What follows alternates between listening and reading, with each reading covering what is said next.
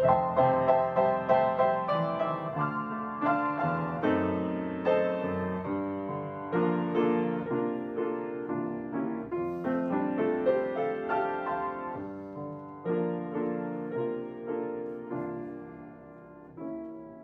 es miércoles 27 de julio, estamos muy cerca de terminar este mes. Estamos justo a mitad de semana estudiando esta lección uh, titulada esta semana Calor Extremo. Su servidor David González, nuestro título de hoy es ¿Cómo sobrevivir gracias a la esperanza? Bendiciones en este día, que el Señor nos acompañe en cada momento.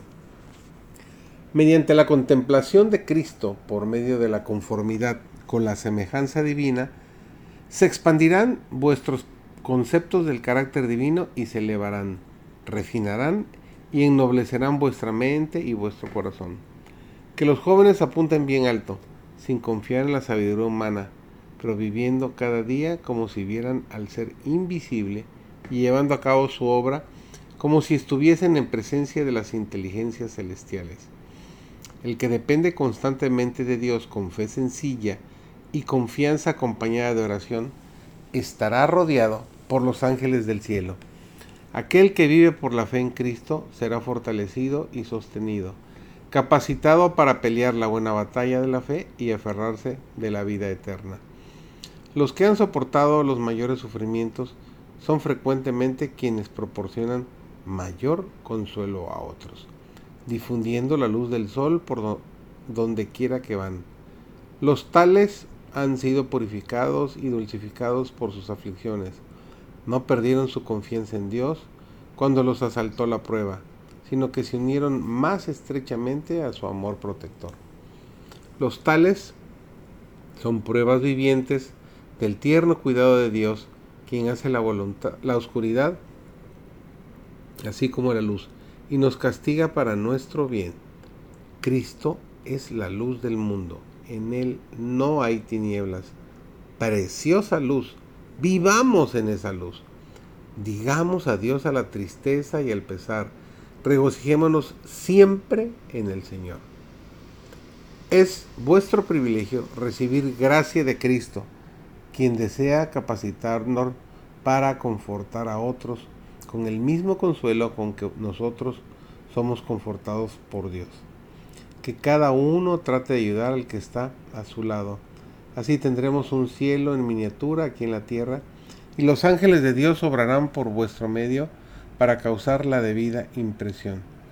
Tratar de ayudar siempre que os sea posible hacerlo. Cultivad la mejor disposición de modo que la gracia de Dios pueda derramarse ricamente sobre vosotros. El cristiano conoce sus debilidades y se aferra de la fuerza divina con un propósito ferviente y una fe viva, y sale victorioso.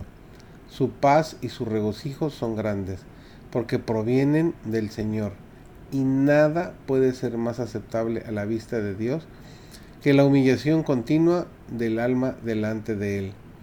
Estas evidencias son pruebas inequívocas de que el Señor ha tocado los corazones mediante su Santo Espíritu.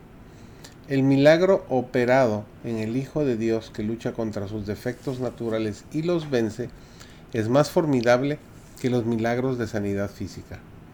El universo de Dios lo observa con un gozo mucho mayor que el que experimenta ante cualquier demostración exterior, por espléndida que sea. El carácter interno se moldea de acuerdo con el patrón divino.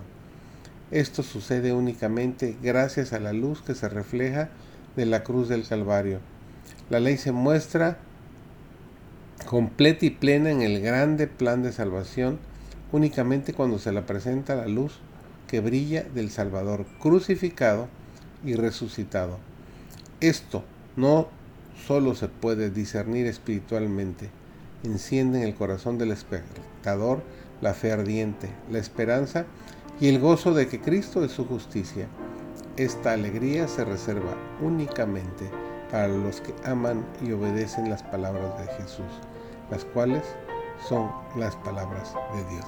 Que el Señor te acompañe en cada momento de tu vida el día de hoy.